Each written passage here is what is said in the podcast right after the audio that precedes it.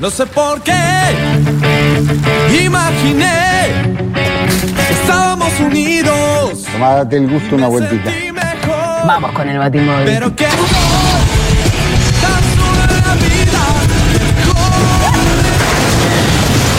¿Qué pasó? Tengo que viajar a Buenos Aires. María está muy mal. Tiene una miocarditis y su estado es crítico. ¿Pero qué? ¿Se va a morir? Como máximo un mes.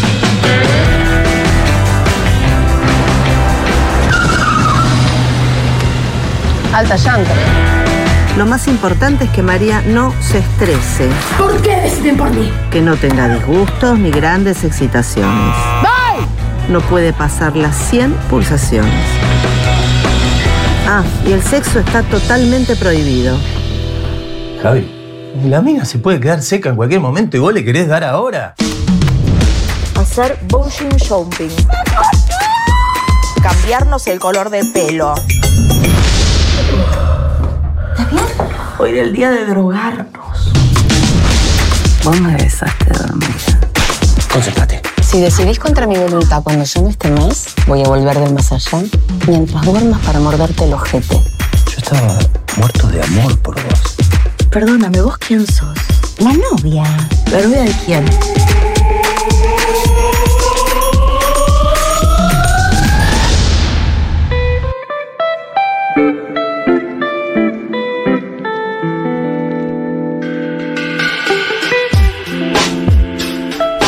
Bueno, acabamos de escuchar el tráiler de Casi Muerta, película que dirige el director de cine, Fernán Mirás, que está con nosotros. Sí, ahora sí, ahora soy director. Bravo. Desde que soy director de cine, igual eh, tenías una película previa que vimos todos, eh, gracias a la generosidad de Eugenia Sicabo, que nos pasó un link con un código. Pero vos me enteré que está en Amazon, medio escondida. Está en Amazon Prime, sí. Ahora la están viendo mucho. Viste que cuando sale una película de- se enteran que había una anterior y están viendo mucho el peso de la ley en Amazon Prime. Está Gran en película, Amazon. me enteré, sí. Hay un montón de películas argentinas en Amazon, pero están medio escondidas. Hay como 100 películas de, de factura nacional. El otro día vi, por ejemplo, eh, Buena Vida Delivery. Sí. Peliculón. Total, Que sí. ni sabía que estaba y está ahí y está Ah, no buenísima. sabía que estaba ahí, mira. Y está remasterizada. Si el buscador es bueno, no tengo idea. es muy malo el buscador de. Amazon. Ok, sí. La gente Eh, de Amazon, les voy a mandar un saludo ahora, que tienen mi película que vine al programa a decir si el buscador es bueno y dijeron que es malo. Bueno, a la gente de Amazon quiero pedirles disculpas. sí, No, no, está bien porque Era deberían venderla mejor porque está ahí y mucha gente no lo sabe. Hay que scrollear mucho. A propósito del peso de la ley, eh, pe- pe- tu ópera prima. Mi ópera prima, la, operan a mi prima. ¿Cómo es que Perdón, ¿Está bien tu prima? Siempre quisiste ser director. y me quedé. Eh, no, no. Eh, me daba, le tenía demasiado respeto al rol y tardé demasiado, yo creo, ahora que, que veo cuánto tiempo tardás en entre película y película y que, y que tenés un límite de vida, yo creo que más de 120 años no, no voy a llegar a vivir. Entonces ya calculás si son cada 3 años, 5 años, 6 años, todo de- depende. Empezás a pensar cuántas películas vas a poder dirigir y te frustra pensar que tenés un, un límite. Porque como actor puedes hacer 15 por año si querés. Y si son papeles chicos, te haces 100 al año. Em, entonces... eh, Si hizo Darín 200. Si sos Darín haces 200, pero protagonizás 200, no llegás a 200 en un año. Si sos Darín protagonizás, entonces son cuatro, ponele. Eh, pero eh, sí, me, me- ahora me fascina, es como una especie de, como me dijeron directores amigos, es una adicción. Una vez que dirigiste, querés dirigir de nuevo y de nuevo y de nuevo. Ahora por suerte hay un par de proyectos más, más cercanos, así que ando con muchas ganas. Espectacular. Y pero ¿cómo entonces si nunca lo habías pensado eh, llegaste a dirigir la primera No lo- película? Porque tenía un, eh, un amigo que me llamó, a- que tenía un guion y me llamó a colaborar en su guion, Roberto Gispert. A él le debo, que es abogado y productor. Eh, y eh, fue el productor del peso de la ley y fue el que inventó el peso de la ley porque fue él el que consiguió que Fernando Sokolovich se interesara en el proyecto, empezó a juntar las partes y armó ese proyecto. Eh, primero me llamó para, para coescribir con él el guion y eh, habíamos estado trabajando en eso y de golpe me dijo basta dirigir no sé qué y dije sí, no sé, dije es ahora o nunca. Y te digo que con las dificultades que, que hubo posteriormente para filmar, si no hubiera dirigido esa película, no sé si hubiera vuelto a... En general confían porque ya dirigiste. Claro. La primera es la más difícil. Y si yo no hubiera... Los años siguientes fue imposible una ópera prima. Por cómo catalogaron en el Inca después, con qué películas tenías que, con qué películas competías para poder conseguir eh, filmar una película, era imposible. Así que si no hacía esa, no, no sé si dirigía. Espectacular. Y es una película, primero, muy, muy original para lo que es el cine argentino, muy graciosa, una comedia negra. eh, un talento. Como que se sale del molde de lo, que uno está acostumbrado a ver en películas argentinas. Me parece que sí, que dentro de lo que sería una comedia, sobre todo una comedia, eh, sí, en realidad nos divirtió la idea esa, ¿no? De, de reírnos de eso. Y además, eh, yo mientras más tiempo pasa, más me doy cuenta por qué la... Porque me da calor. ¿Por qué la, los auriculares? Eh, sepan disculpar, los oyentes, vamos a explicarles. Sí. Perfecto. Me, me- me doy cuenta de cuántas cosas hicieron que yo hiciera esta película, porque me di cuenta de que mi madre era una, una, una fanática de Old Jazz, que se trata de un tipo, de una comedia musical sobre un tipo que se va mu- muriendo, pero que hace, come- eh, digamos, en el hospital imagina toda su, su- que tiene mucho sentido del humor. Eh, y después me di cuenta de mi vieja, que tenía sentido del humor y que hizo los mejores chistes mientras estaba enferma, de una amiga que, que, que también tenía mucho sentido del humor los últimos días y de decir, che, yo en esos momentos sentí en mi vida que el humor se había inventado para eso. Y por otro lado, que meterte en la historia de, de- de eso eh, te hace pensar que en realidad es la vida lo que conocemos. De la muerte no sabemos nada, salvo la- más allá de la fe que tengas. Entonces, de algún modo es una película que habla más de la vida que de la muerte. Habla de todas las pelotudeces que creemos frente a la muerte que deberíamos hacer y eh, como irte a comprar un cajón. Mira, yo vengo escuchando la radio y escuché que hablaron de la Barbie, Sí. por la película. Ahora quiero que hablemos con un coleccionista de cajones. Me gusta. Espectacular, ¿eh? Nosotros somos el programa para eso. Total. Bueno, yo hice, Total. ¿sabes que tuve que ir y preguntar cuando escribía el guion? Fui a lugares a preguntar para cosas- Precios. precios y cosas así para una escena, sobre todo en que ella no, como no sabe qué hacer, va y se compra un cajón, pero no se da cuenta que no sabe dónde dejar después el cajón y que te Claro. cobran por guardarlo. Eh, pero eso de algún modo tenía que ver con una situación que viví con mi hermano, donde fuimos, es basta- está basa- bastante basado en eso y en situaciones de amigos que un día hablando, che, cuando tenés que ir a comprar el cajón de un ser querido es la situación más bizarra. Y más si después lo vas a cremar enseguida. Sí, es como, eso es como un choreo directamente, Claro. ¿no? Es tirar la que- guita. Claro. No hay una forma de tirar la guita peor que comprar bien, eso. Algo que prenda Claro, bien, de- algo para el asado. De Sí. carbón directamente. Sí, sí, directamente. Pero no quieres, que, no quieres quedar como, como un rata eh, ante, ante esa situación, ¿no? Es como. mm. Sí, además medio te corren con esa. La situación de Claro. mi hermano era que había muerto mi madre, eran las 5 de la mañana, estábamos arruinados, arruinados. y el tipo era muy formal, como, como en la película. Entonces empezaba a hablar de precios y, y te quería vender los mejores cajones. Y mi hermano se empezó a hinchar las pelotas, me miró y me dijo, el más toraba, ¿no? Y el tipo se empezó a incomodar y cuando el tipo se incomodaba nos poníamos más serios y más sentidos y cuando el tipo se relajaba porque veía que hacemos chistes nos poníamos mal. Entonces lo volvimos loco esa noche. ¿no? Pobre hombre. Solos con ese hombre a la madrugada. Y llevaron el barato, pero llevaron el barato. Sí, llevamos No, el barato. A mí- Además, sí, mi mamá ya nos había dicho que la cremaran, que le importaba un carajo, toda Eh, esa parte. costo hundido, sí. No tenía ninguna ritual en particular que quisiera. Eh, entonces, me parece que mi hermano prefería que no la cremáramos, que fuera tierra. Dijimos, bueno, no sé. Eso, en realidad, lo que pasa es que es una situación tan original en la vida de uno. Original en el sentido de que. Novedosa. Claro, en un momento me empezó a hacer preguntas. ¿Querés esto? ¿Querés esto? Y le digo a mi hermano, no estudié. Le digo, la verdad que nunca me hicieron este orden de preguntas, ¿viste? La primera vez que vas, qué sé yo, de Excelente. madera de tal, en el tierra de no sé qué, la tierra o la urna de no sé qué, decir, no sé, nunca lo pensé. Lo que más sentía era como todo esto es absurdo. ¿Hace cuánto murió tu mamá? Vos sabés que no sé, debe hacer 20 años, calculo. Ah, bastante ya. Sí, Ah, un sí. montón. sí. Claro, porque eh, no, no se te explica, eh, primero la enorme, la increíble burocracia de la muerte, y segundo eso, que siempre es a deshoras, porque la gente se muere cuando se muere. Y Siempre es como, es- no es a las Lunes de 4 de la tarde. mañana, claro. Sino- y hay que hacer, y, y todo tiene que pasar muy rápido, no se puede esperar. Eh, escribir este guion, porque hablabas mucho de de trabajar en esta película, porque hablaste justo de cómo en el momento de la enfermedad de tu mamá eh, fue el mejor momento de su humor. Sí. Y es un duelo que lleva un tiempo. ¿Trabajar en esta película te removió algo de, de esa, de esa sensación del duelo? Para bien o para mal, pero ¿se te vino mucho el tema del duelo?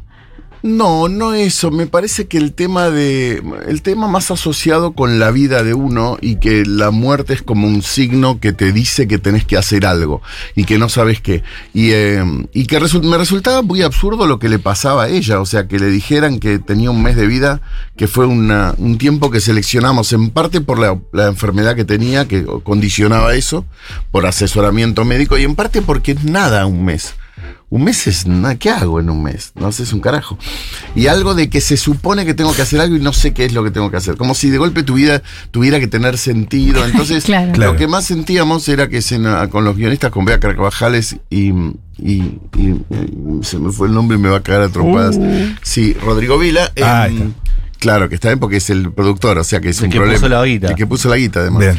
Este, Salud. que mm, no, la, la cosa de qué cantidad de cosas pelotudas puede hacer un ser humano cuando siente que tiene que hacer algo con. Entonces, eso, es- eso es lo que pasa mucho en los que rodean al personaje de ella, en los amigos. eh. O sea, Staltari decide que tiene que ser padre, le agarra un ataque de que tiene que ser padre, pero no tiene ni con quién, ni tuvo nunca. Entonces empieza a llamar minas que, no sé, con las que cree que le pueden dar bola, preguntándole si quieren tener un hijo con él. Y Paola Barrientos, que es la amiga, eh, tiene como una lista pendiente que hicieron en el secundario con ella, en el patio, supongo yo. Y en- lo cual incluye hacerse tatuajes de las chicas superpoderosas. Como vamos a hacer, le dice al marido que es jajaca, quédate con el nene este mes, me voy a estar con mi amiga, es el último mes, y vamos a hacer todo lo que soñó. Y termina siendo ella un montón de boludeces que la otra no va a ninguna. Eh, porque dicen, no sé, hacer bungee jumping, no sé cómo.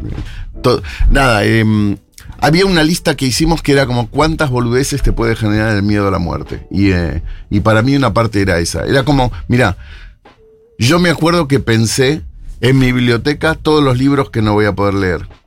Y dije, ah, ok, hay un montón que están ahí para no leerlos nunca. es bueno claro. saberlo. Decís, Te hiciste entonces, las paces con sí, eso. Ok. Dije, hay un montón de Y te libros que sacas un están ahí. peso encima, Sí. ¿no? Una, una Te responsabilidad. cambia, de verdad te cambia el... Bueno, yo estuve enfermo, a- a dos semanas antes de filmar estuve muy enfermo, casi me muero. Eso te iba a preguntar, que Sí, estás hablando de justo, esto, ¿no? Sí, porque vi que te importaba un carajo mi vida. No, no, no. Eh, fue dos semanas antes de empezar a filmar. Fue antes Y de empezar a tuvimos filmar. que parar el rodaje un año. Y Lo no me acuerdo quién fue quien dijo que hablaba con vos y vos tenías muy buen humor incluso en ese momento, que Sí, chistes. hacía muchos chistes, en parte también era la, ¿Estabas morfi- la morfina guion? tuvo que ver. No, pero sentí que había, eso me, como que me dio mucha más confianza en el guion. Pensé que iba a tener que cambiar algo, que algo me iba a pasar, y dije, no, es esto, es ridículo todo. O sea, a mí me dijeron, en 20 minutos te operamos. Y dije, y es peligrosísimo. Bueno, me voy a dar una vuelta a manzana, me voy al obelisco. La lista y la ¿Cuánto, chica ¿Qué por- película puedo ver? No puedo ver ni... no. Claro, son 20 minutos. Claro, no puedo ver. eh, Barbie tenés que ver. Claro, no, tengo que ver un corto de nada, ridículo todo. Entonces, eh, había algo de eso, de qué mierda quieren que haga con estos 20 minutos y qué mierda quiere. Ella se la pasa mirando el reloj y el almanaque diciendo que. Claro. Y está tan pendiente de todo eso que tiene una historia pendiente con uno de sus amigos que nunca se declararon que estaban muertos el uno con el otro. Y se pasa tan ocupada que no se da cuenta que al lado tiene al tipo. Lo que Pasa que el tipo a la vez hace un año que no los ve a estos otros tres amigos y en Uruguay tiene una novia. Y los amigos le dicen, mira, es un mes, no le digas que tenés novia porque todo el tiempo no saben cómo no lastimarla y se le complica. Hermosa. A, Diego. Velázquez. Es Fernán Miras quien dice esto, eh, que ha dirigido y ha, pro- y ha protagonizado El peso de la ley, interpretando eh, a Manfredo, hermosa película, la vi este mismo fin de semana. Ah, mira, muchas gracias. Bueno. Eh, Amé.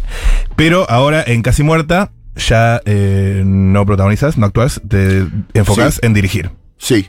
¿Cómo fue ese...? Me pareció que no sé por qué sentí que esta quería dirigir y que no quería. O en realidad la otra película, el productor me dijo, si no actúas no te produjo la película en un momento. Claro, Claro. bueno, ahí Porque ya... si por la plata que te tengo, te tengo en el set todo el día y no podés hacer un personaje. Viste que Manfredo está vestido toda la película como un, parece un homeless. ¿no? Total. Como- eh, entonces los técnicos me decían, nos decís que hagamos algo, los, el sonidista me dice, no sé si hacerte caso o tirarte una moneda. Porque yo estaba vestido así dirigiendo. Mientras la dirigías, claro. Sí, sí, como un linchera dirigiendo. Em, Igual es un personaje que es muy importante, de hecho todo gira en torno a él, pero hace pequeñas participaciones. ¿no? Sí, sí, no es un personaje. Está toda muy repartida la película. Claro. El peso, ¿no? Está, es toda muy, muy coral. Creo que Paola es la, Paola es la Barrientos es la protagonista. que más filma. Y, y Barassi, que está espectacular. Está muy bien Espectacular. Barassi. Y Barassi es abogado, hace de, Sí, es abogado, abogado. de secretario y es abogado en la vida. Y ahora no actuaste. No, ahora no actué, me pareció que era, no sé por qué, sentí que quería... ¿Vos estar elegiste los totalmente de actores otro y las lado. actrices? Sí, en- de común acuerdo con, con todas las partes. ¿Todos te pero, dijeron que sí? Sí. Qué bueno eso. Ay, sí, no, eso es lo más y además eh, es un elencazo, además. Por eso te digo. Y hay, eh, sobre todo hay una escena, hay una escena que es una cena de Navidad que es de actuación, es la puta que lo parió. Y la gente además se descompone porque es una escena llena de malentendidos, cada cual cree que uno es otro y otro es otro.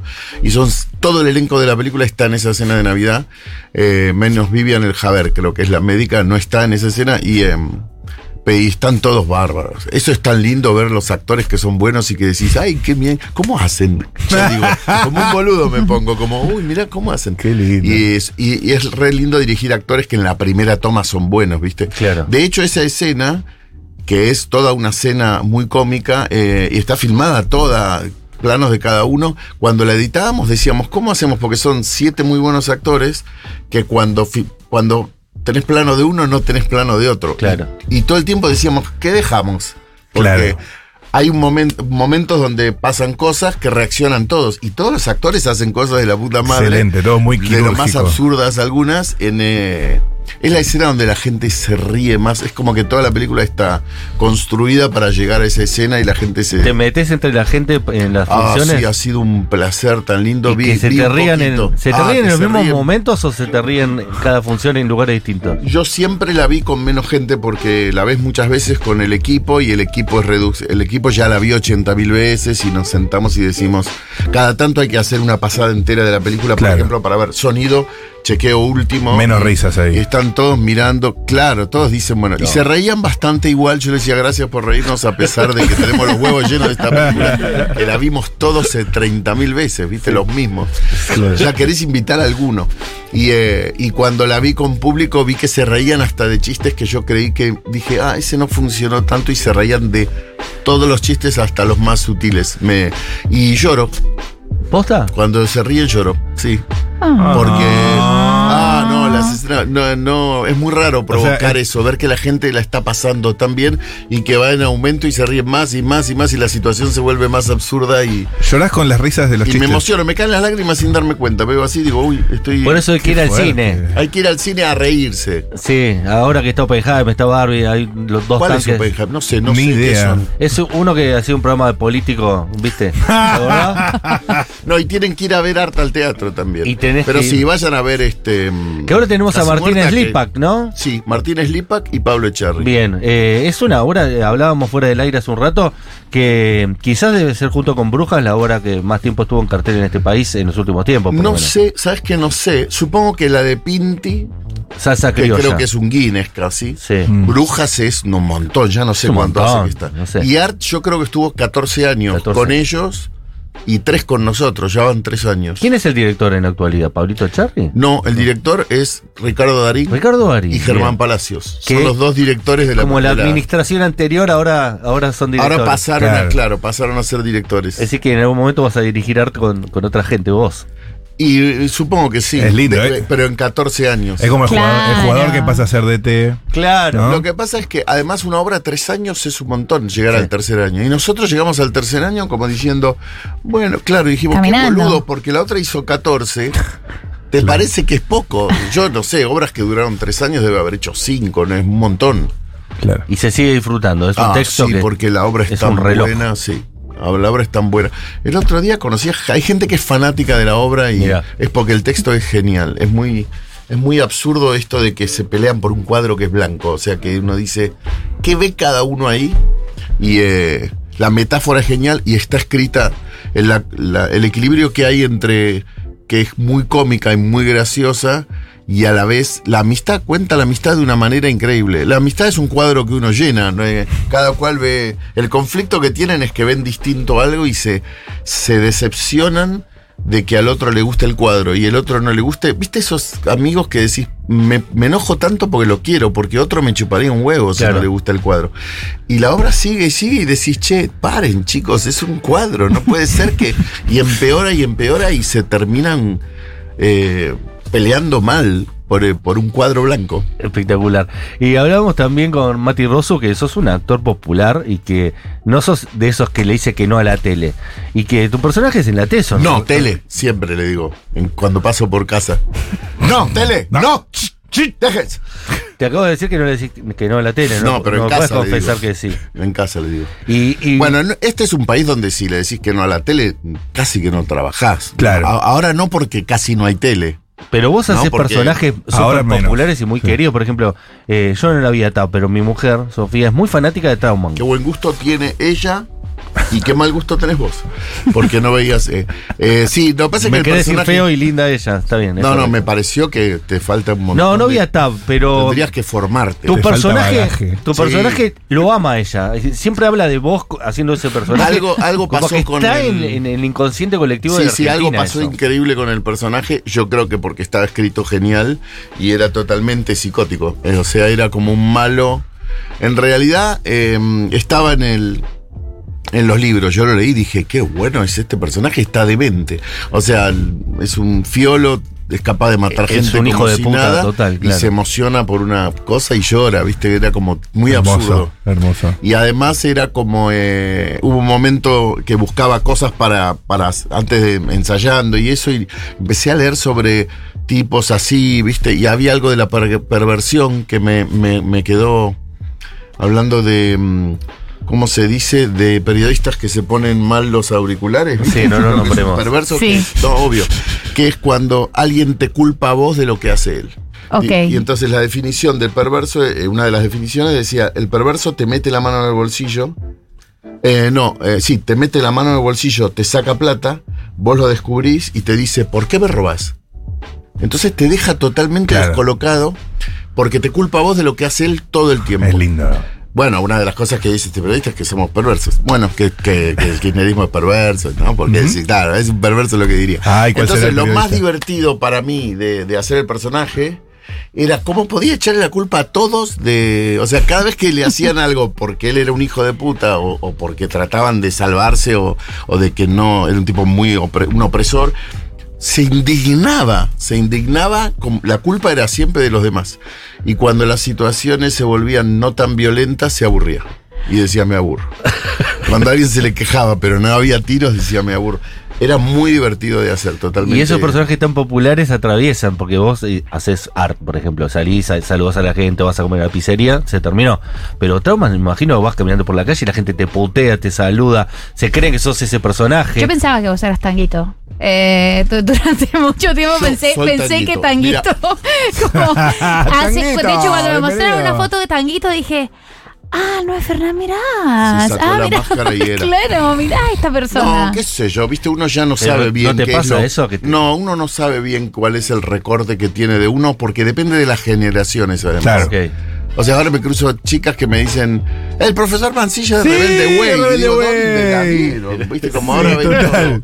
O en Yo tengo plataformas. No, pero verano del 98, verano También. del 98, por Dios, qué papel. Mis primas se van a emocionar cuando sepan que vos estás acá, mis primas de Colombia. Ah, Total. bueno, mandales un beso a tus primas de Colombia. Eh, otro, otro gran éxito, va, no sé si fue éxito, pero yo lo miré mucho tiempos compulsivos. No sé si es tipo Sí, fue un éxito Tu- corto. tu serie No, pero más duró todo el taquillera. año la, la serie. Qué buena que era estaba, muy buena esa boludo. serie, muy buena. Y Ay, tenía un elencazo también. total. Era como una, un seleccionado. No la llegué a ver. Yo esa. hacía de psiquiatra. De psiquiatra con y todos los unos loquitos. Sí. Y yo no podía creer lo que era cuando hacía de psiquiatra y, y los tenía que psicoanalizar, psiquiatrizar. Bueno, Sí. em, que de la Serna. eh, total. bueno, Carla Peterson, Paula Krumer a la otra media. Claro, un elencazo. Sí, no, no, las cosas que hacían ellos cuando hacían de los locos era buenísimo. Me daba un, un orgullo estar en ese programa, programa re en caso. No, no me acuerdo ni de, De la existencia de ese programa. De Dolte eran los libros. Mirá, Ah. ¿era Polka?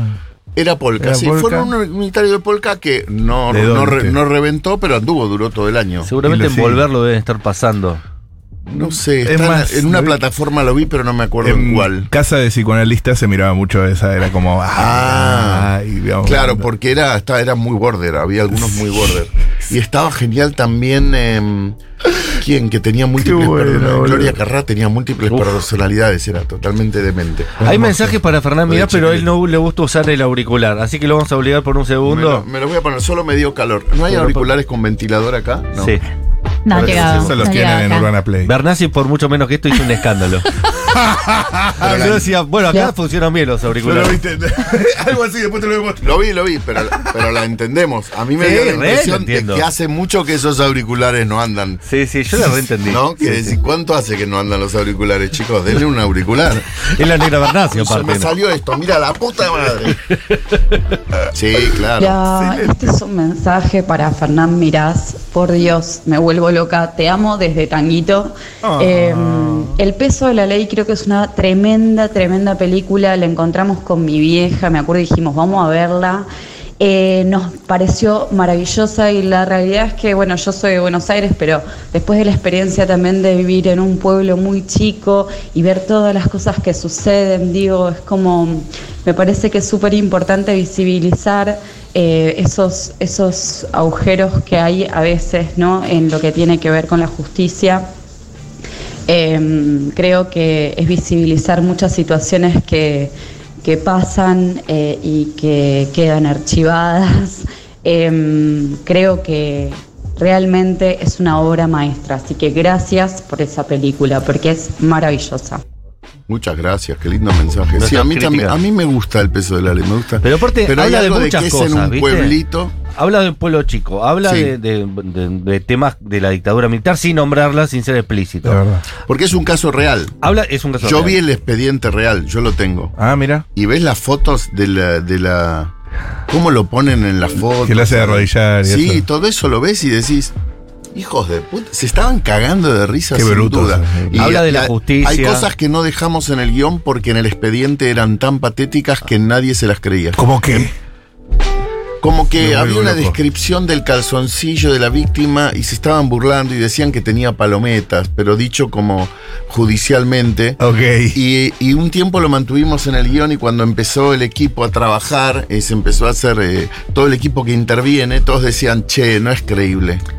Y decíamos, está en el expediente. No, no está, no puede No, estar. no da, no Entonces, da. lo que no le resultaba creíble, o al elenco, a medida que íbamos ensayando, o al. Tuvimos que sacar dos, Sí. tres cosas porque. Aparte la gente dijo, que eran. es director también, está con una palometa filmando las 24 horas. Todo Ya, el día. de estilo de Licera, vaya y pase, pero con olor a caca es un montón. Sí, hay algo para mí ahí. A mí me gusta porque tiene algo de, de la vocación. Y aprendí mucho del sistema judicial. Porque Total. yo charlé con jueces, desde secretario, hay desde secretario hasta juez, Sí. todos los escalafones. ¿Se cuenta el mundo judicial? Sí, sí, re. Una y, denuncia, y ¿o? es tremendo, tremendo. Porque los va limando ese. O sea, están los que todavía sostienen eh, su, su- su vocación y, y el, el sistema a la vez te va volviendo cínico. Ese es el, el Claro. mayor riesgo, entiendo yo. Claro, Paola Barrientos y, y- y Que se recibe y tiene un problema y queda renga.